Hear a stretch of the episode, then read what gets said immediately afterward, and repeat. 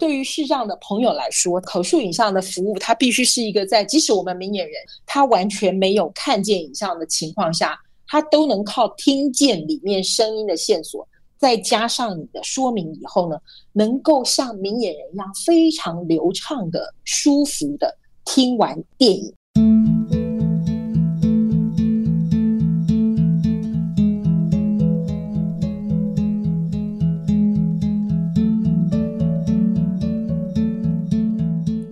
欢迎朋友们收听《忙里偷闲》节目，我是宜家。你有听过口述影像吗？如果你有听过口述影像为你展现一部影片、一部电影、一部卡通，你会觉得哇，真的是好惊艳呢！怎么这么精彩呢？就算我们明眼人看得一清二楚，但是呢，透过这个口述影像，你发现哇，真的有好多的部分可能是你一溜烟就没看到的，但是口述影像帮你说得清清楚楚。我们今天邀请到了国内的口述影像讯息设计师。赵又慈老师，老师，您投入了口述影像十九年的时间了，对不对？对，这么长一段时间，开始您是在什么样的情况之下投入口述影像呢？口述影像其实是我的老师开始做相关的研究，因为我的老师是淡江大学大传系的专任教授。那淡江大学是在全台湾在视障服务里面呢，淡江大学是很有代表性的一个地方，因为视障者所有呃，他们早期在中国盲呃中文盲弄电脑的使用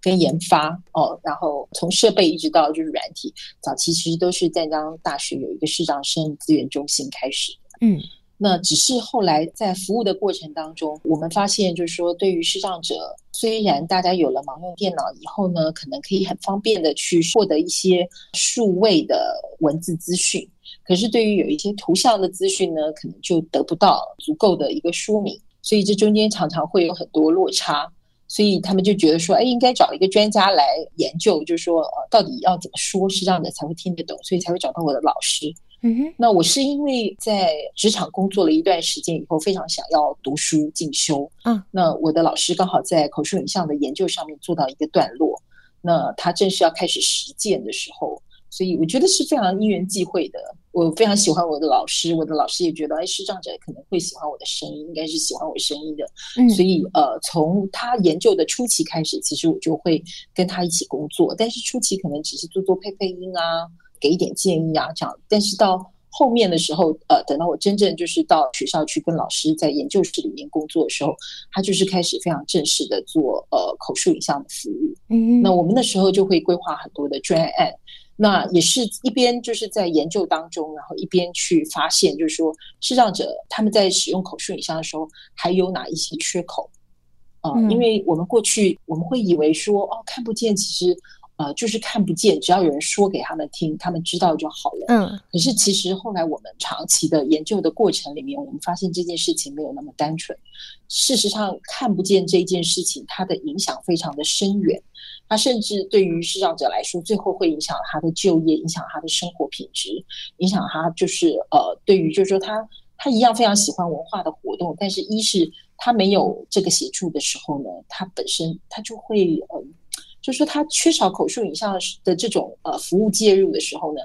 他相对的很多文化资源他就没有办法取用，那这个也会影响，就是说他们去累积自己的这种欣赏的能量。好，所以其实有的视障朋友其实他们非常的博闻强记，他们呃素养非常好，但是他们可能在讨论到视觉的东西的时候，有时候就会比较有困难。我有视障精英的朋友，他就会告诉我说啊，他知道做微电影这件事情其实是可以帮助做行销的，但是今天如果要去为他的单位去设计一个呃微电影的时候，但是对他来说，因为他对于影像的理解不够啊，因为他比较是一个先天就看不见的视障者，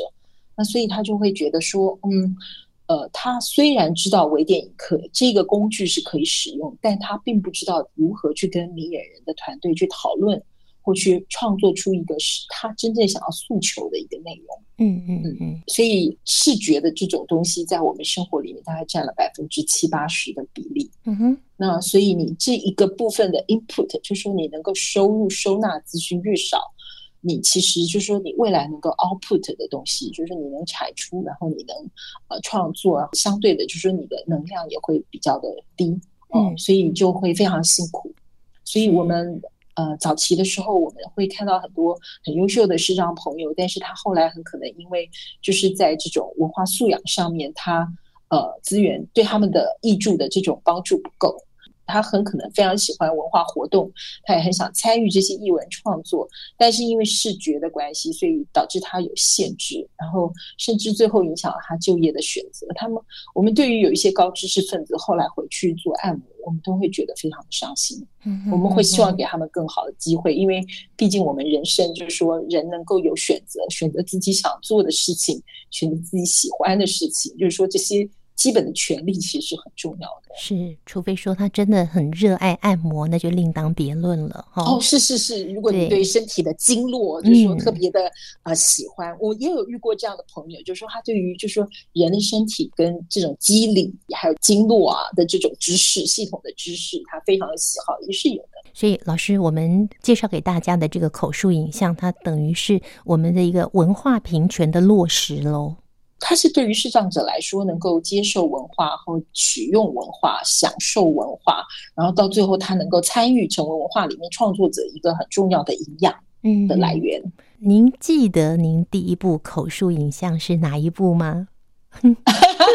其实我不太记得了耶。嗯，其实我不太记得。我到目前为止，我应该呃做过的口述影像，呃电影电视应该有超过一百集以上。哇，超过一百集耶。嗯，嗯，那呃。呃，但是我不太记得最早开始做口述影像是哪一个，可能是从早期，可能是从表演艺术，从舞台剧开始的。哦，从舞台剧开始。对，早期的时候，呃，我的老师非常的积极，所以那时候有请，呃，有特别就是请当时的文建会，就是现在的文化部哦，就是要针对这件事情要重视它，所以那时候文文建会有给了。呃，一个就是工作的预算，所以让我们就是可以跟一些知名的剧团，嗯、比如说赖声川老师的表演工作坊，然后绿光剧团，然后呃，如果儿童剧团，就是我们跟很多有名的剧团其实工作过，嗯，然后呃，早期其实有很多是从呃舞台剧开始的，然后我们通常呃做了一个口述影像以后，我们就会到全台湾去巡演。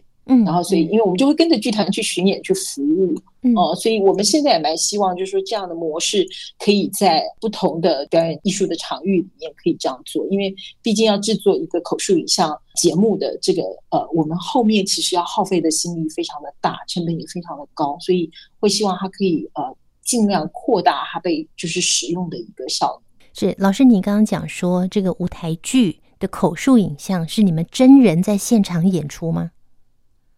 呃，舞台上是舞台剧，我知道，我是说口述影像的部分，你们人也是在现场就直接口述吗？口述影像的分类哦，服务的分类，我们基本上就是在学习口述影像的时候，我们会把它分成几个，按照文化就是不同的情境，所以我们会分成几大类。基本上第一种叫做静态的口述影像，就是你去描述一个照片呐、啊，一个静止的图片啊，嗯、这个是口述影像基本的技术。那到后面呢？根据服务的情境，口述影像的服务其实有呃分成三大种啊。目前我们在国内是把它分成三种。第一种是电影电视的口述影像服务，第二种是表演艺术，就是舞台剧啦、舞剧啦哦这种表演艺术类的口述影像服务。那第三种呢，它就是属于参观博物馆或者是到呃国家公园去。好，那甚至包括呃，像呃，宜家您呃说过，就是呃，您有陪同展艺的朋友，就是大家去骑脚踏车，我们也有讨论过，就是说啊，其实他们在骑脚踏车的过程当中呢，可是可以有一个口述影像的人帮他们做报读的，嗯、就是做现场及时的报读。嗯哼嗯，那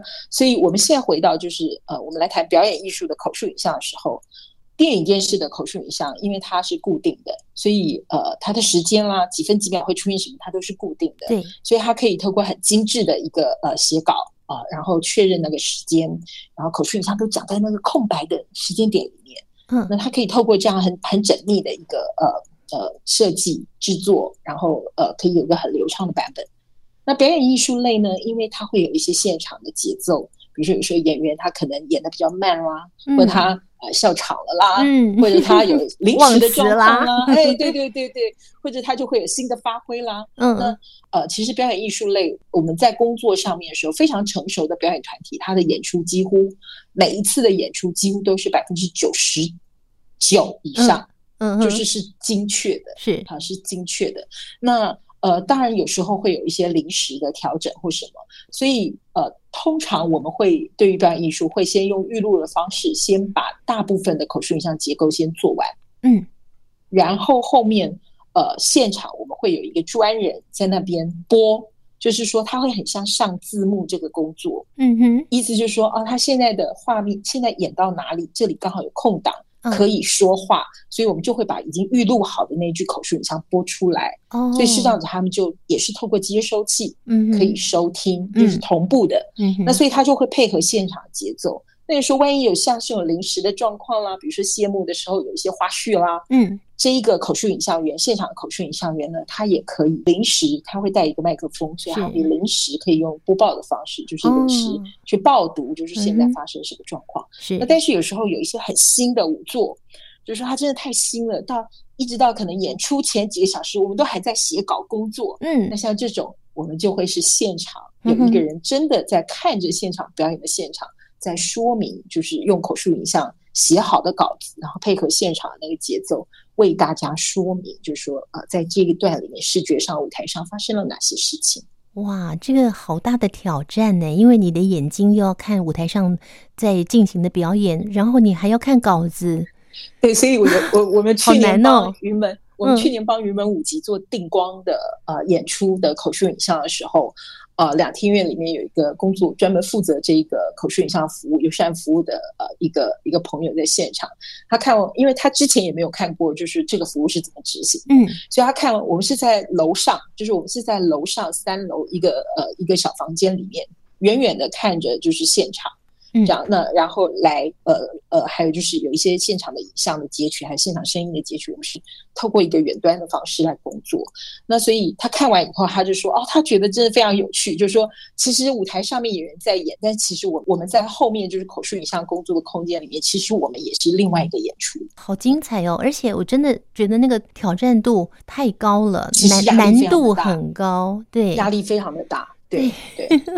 老师老师一定有讲错的时候吧？哦，一定有，肯定有的。现场是最容易吃螺丝的，嗯，或者是会跟不上，因为他演出的节奏就是演出会有演出的节奏，但是因为呃，比如说像呃舞剧，就是说舞剧它本身是跳舞的，所以它有时候会有一些动作上的重复，嗯、你不可能就是说在几个月的工作时间里面完全记住他每一个步伐，对，对，对，然后而且像呃新创的这种舞，通常它在呃，发展的过程当中，他可能到演出之前都还在调整。嗯哼，嗯嗯，所以就会临时就是他他会有比较多，就是说我们我们需要靠很强的那个笔记啦，或者什么去识别。嗯，呃，这个稿呃，就是现在正在演出对应的哪一段这样。是老师，您刚刚讲为云门舞集来做口述影像的时候，我突然想说，我有没有听错？听众朋友。肯定是没有听错的，的确是云门舞集他们的表演。那老师，我一直以为说去口述电影啦、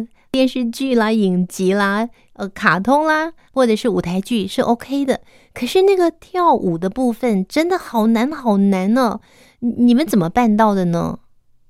它其实非常的困难，它其实非常的困难，因为呃。我们呃前我我前面其实有谈到，就是说我们其实做了很长期的研究，就是说去研究，就是说语言它到底可以文字这种我们讲话这件事情，它可以驾驭某一些就是我们要描述的东西，它到底可以描述到什么程度？嗯，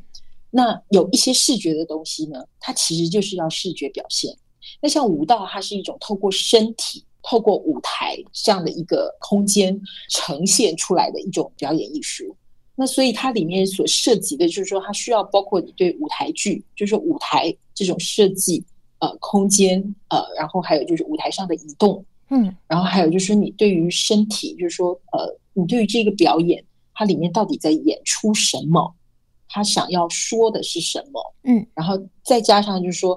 肢体这件事情，肢体的动作呢，其实很难描述，真的很难啊，嗯，对。因为语言这个东西它有语言的极限，意思就是说每一种符号表现的系统，它都会有他们自己的特色跟专长。对，所以有一些东西它就是用视觉张力表现的时候，你就会觉得哇，看起来好过瘾哦。但是它到了用文字去描述的时候，怎么做到很接近的感觉？嗯，有时候是非常困难的。所以以跳舞这件事情来说呢，如果视障者本身就是对于跳舞这件事情，呃，感兴趣，但是他身体的经验是不足的，对，就会比较困难。嗯哼，那尤其因为我们过去明眼人，我们明眼人的世界里面，我们很少会对所有我们看见的事物都给他一个适当的名称，或我们都有名称。嗯哼，这这件事情非常有趣哦，就是说，如果你真的开始做口述影像，你就会发现说，你今天看见了一幅。一个作品，一个雕刻，嗯，它雕刻的好精美，但是你除了用这种很模糊的字，就是说它好精美，它好细，它好漂亮，嗯，就是除了这个之外，你很难非常精确的去说出上面到底有什么，是什么东西构成了精美、漂亮、繁复，然后让你觉得是一个伟大的作品。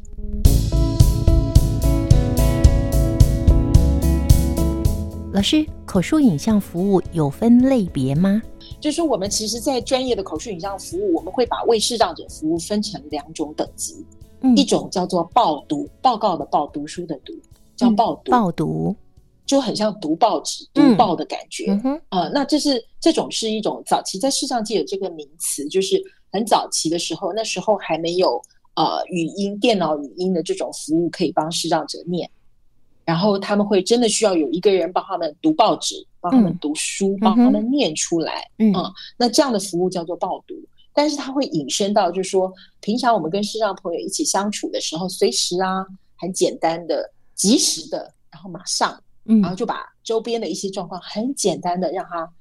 说明，然后让他知道，嗯、就说有什么有什么有什么有什么。通常这种是报读，这种通常都是属于报读的范围。嗯哼，报读，报读其实，哎，报读比较容易，暴毒，嗯，容易，而且我们每个人都可以学。嗯哼，然后每个人只要几个小时，两三个小时学完，你就可以开始，就说让你身边的视障朋友都能够得到一个。就是比较好的品质，嗯，因为他会开始透过你的协助，他会知道说，哦，原来我的旁边周遭还有这么多东西，嗯哼。因为事实上有很多视障朋友，他可能去一个新的地点上班，但是他呃，他中午可能需要去买便当，嗯，但是他对于他一路上经过了哪些商店卖什么东西，他是不知道，完全不知道。嗯，是是是，那像这样的情况，他们就会非常需要有人帮他们报读，所以报读是视障者面对视觉世界最基本的资讯服务。它是任何人都可以学，很简单，我们每个人都应该来学，然后就可以帮助自己增加就是观察的能力，嗯、但是又能够在看到视障朋友跟他们相处的时候服务他们。嗯，那这个叫报读。报读，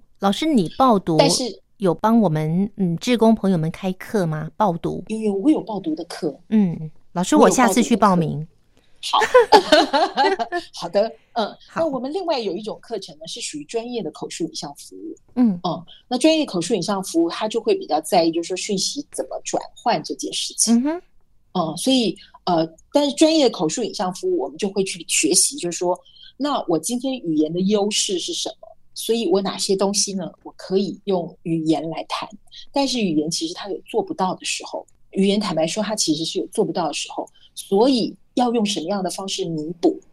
那我的老师，呃，为了这件事情，就是说，他开始做口述影像研究以后，他就是发现说，语言其实有极限的。嗯，嗯，那我们刚开始做口述影像，都会发现有你看见了，但是你却不知道怎么说，因为。你找不到对应的语言，嗯，再来就是你从来人生没有想过要把它说出来，对，因为我们现在常常跟很多人相处的时候都说，哎，我昨天看见一个东西，它非常的有趣，然后我们就把手机掏出来，然后打开照片用看的，然后我们就，嗯，我们就用手指滑滑滑滑，对，然后就把手机往对方眼前一放，说你看，嗯，嗯，所以我们已经很习惯不要去表达，对，但是它其实会让我们的语言弱化。就是我们的语言的能力其实会变差，因为你不再需要去使用很精确的名词跟语言，然后你不太需要就是去精确的描述。但是口述影像它是透过语言去建构，所以帮视障者去建立，就是说，哎，那到底现在外面的视觉世界是什么？他们是构成是长什么样子？所以口述影像它比较在意，就是说我怎么帮视障者重新，即使他没有看见，他也能够建构，就是说对一个视觉世界的理解。所以除了语言之语言，当然非常有功效。那有时候语言做不到的时候，我们甚至会提供辅助的教具，就是我们会去做一些特别设计过的模型或图形，它是浮凸的，或者它是立体的，嗯、用触觉。对，透过语言的解说，再加上适当的带领他触摸，嗯、就告诉他说：“哎，这里摸起来是什么？嗯，然后为什么这样？它是什么？这样，那视障者才能够透过一个辅助，然后所以他可以去了解。所以，比如说，呃呃，故宫的翠玉白菜。”如果你要了解“玉”这个东西，有很多抽象的概念，它是很简单就可以说明的。可是，如果你要很明确的知道说，就是这颗翠玉白菜，嗯，它就是这么大，它就是上面在那个位置有一只中丝，就是纺织娘。哈，你要让视障者非常明确知道这些讯息的时候呢，他就必须要透过辅具的设计。嗯，所以我的老师早期为了这个。还去做了辅具的研究，就是心象的研究，心里面的心，影像的像，心就是我们小心象，嗯，就是我们其实对于世界的认识呢，是来自于就是说我们每看过一个东西，它就会在我们心里面留下一个心象，嗯，那语言它其实可以启动的，就是透过语言呢去提取，就让我们会去调出来我们心里面的心象。哦，比如说我在上课的时候，我最喜欢说啊，比如说我说沙漠这个名词，你会想到什么？骆驼，很多沙，仙人掌是，是，然后有的人就会接着就会说哦，会干死，很热，然后海市蜃楼。就是大家对于这个东西，他会有非常多的想象，嗯、然后甚至你可以，你光是想，你其实本身可能就是吹着冷气躺在房间的床上，但是你只要想到沙流沙这个名词，沙漠有流沙，你就能够想象你的脚陷在那个一。沙堆，你陷在那个流沙里面的感觉，嗯嗯，然后什么叫做脚陷在流沙拔不出来？我们现在都是用语言在描述而已，对。但是语言非常有趣，它就会启动我们这些经验，嗯。所以为什么科幻小说我们从来都没有去过两百年以后的世界？但是科幻小说，你光是听那个语言，你会觉得说。哎，这个世界好像真的存在，你会有那个感受。嗯、所以口述影像也是透过很类似的方式去让视障者得到，就是说一种啊、呃，透过语言可以产生的一种乐趣，因为他可以提取一些经验。嗯、但是相对的，就是说他心里面跟语言结结合的这种印象就非常的重要。嗯，所以比如说，所以如果你曾经告诉视障者什么东西是。啊，什么颜色的？那那个东西带给他的感觉，他以后可能就会跟这个颜色，他联想到听到这个颜色的时候，他可能就会就会有一些相关的联想。嗯，比如说你说啊，今天你的女朋友穿了一件白色的那个小洋装，然后有的是让你他可能会说，哦，那他今天看起来应该非常的纯洁。嗯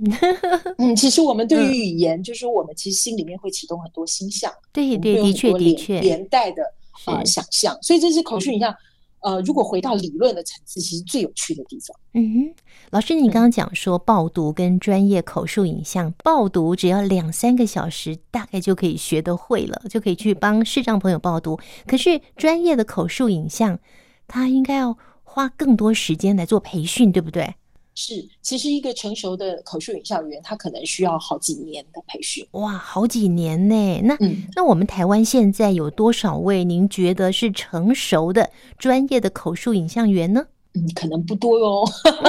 主要是因为我们台湾目前就是说在这一块，它还没有到真的非常市场化。因为呃，目前其实，在从事这一块有非常多，其实他可能是传播，原来是传播专业，或者是他原来是播音的专业。或者是他完全就是表演艺术领域，他对于这个服务感到非常好奇或喜欢，所以大家就会投入。但是其实，呃，口述影像它，呃，它并不是我我照又慈说他应该怎么做。老师，那你们的口述影像有没有所谓的 SOP 整个的流程呢？我们现在工作的流程跟工作的方式，它后面有一个非常复杂的结构，所以我们其实光是电影、电视口述影像的训练。初阶的最基础的班，我们大概要上三个月的课。嗯哼哼哼哼。那这个课程它相当于在大学里面上三个学分的课，上一个学期。嗯，所以他要做作业的。但是即使是这样上完课的学生，他也不见得就是好的写手。嗯哼。因为好的写手，他需要非常会看，而且非常会说，就是说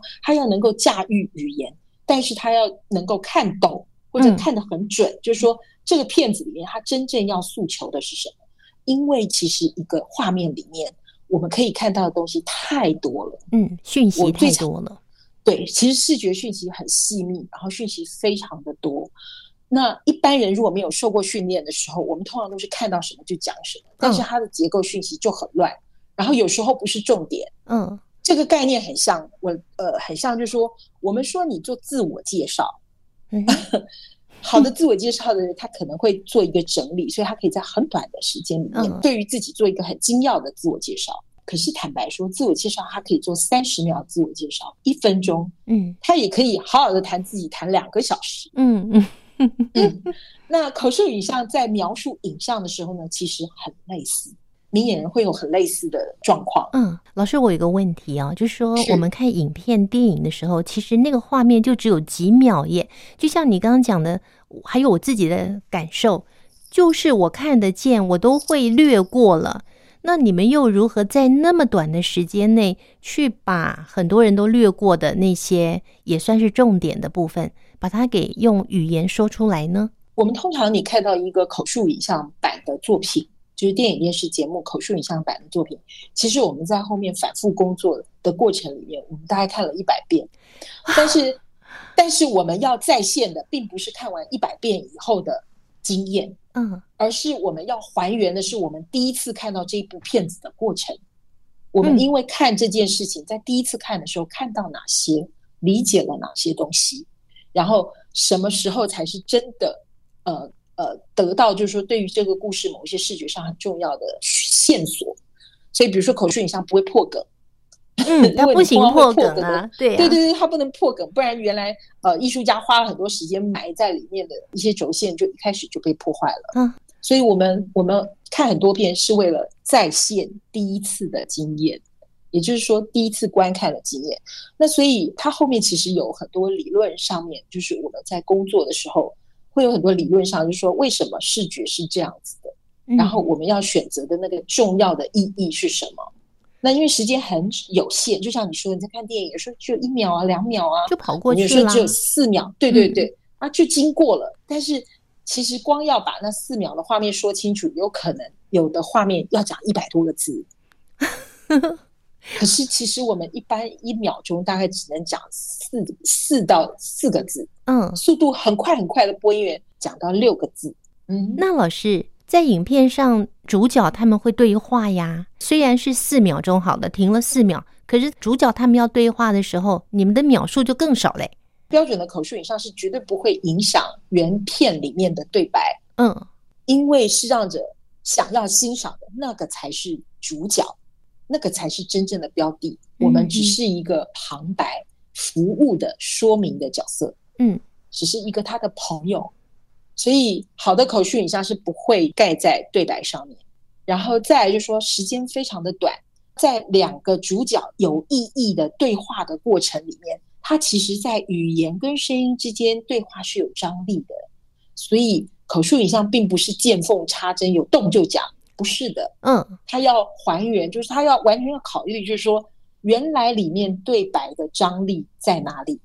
什么时候是一个完整的段落。什么时候是必要的关键出现了视觉上重要的讯息，必须说明，我们才会讲。所以他后面也有很多判断。是、嗯、老师，那那个判断有哪些原则吗？这个真的要上课。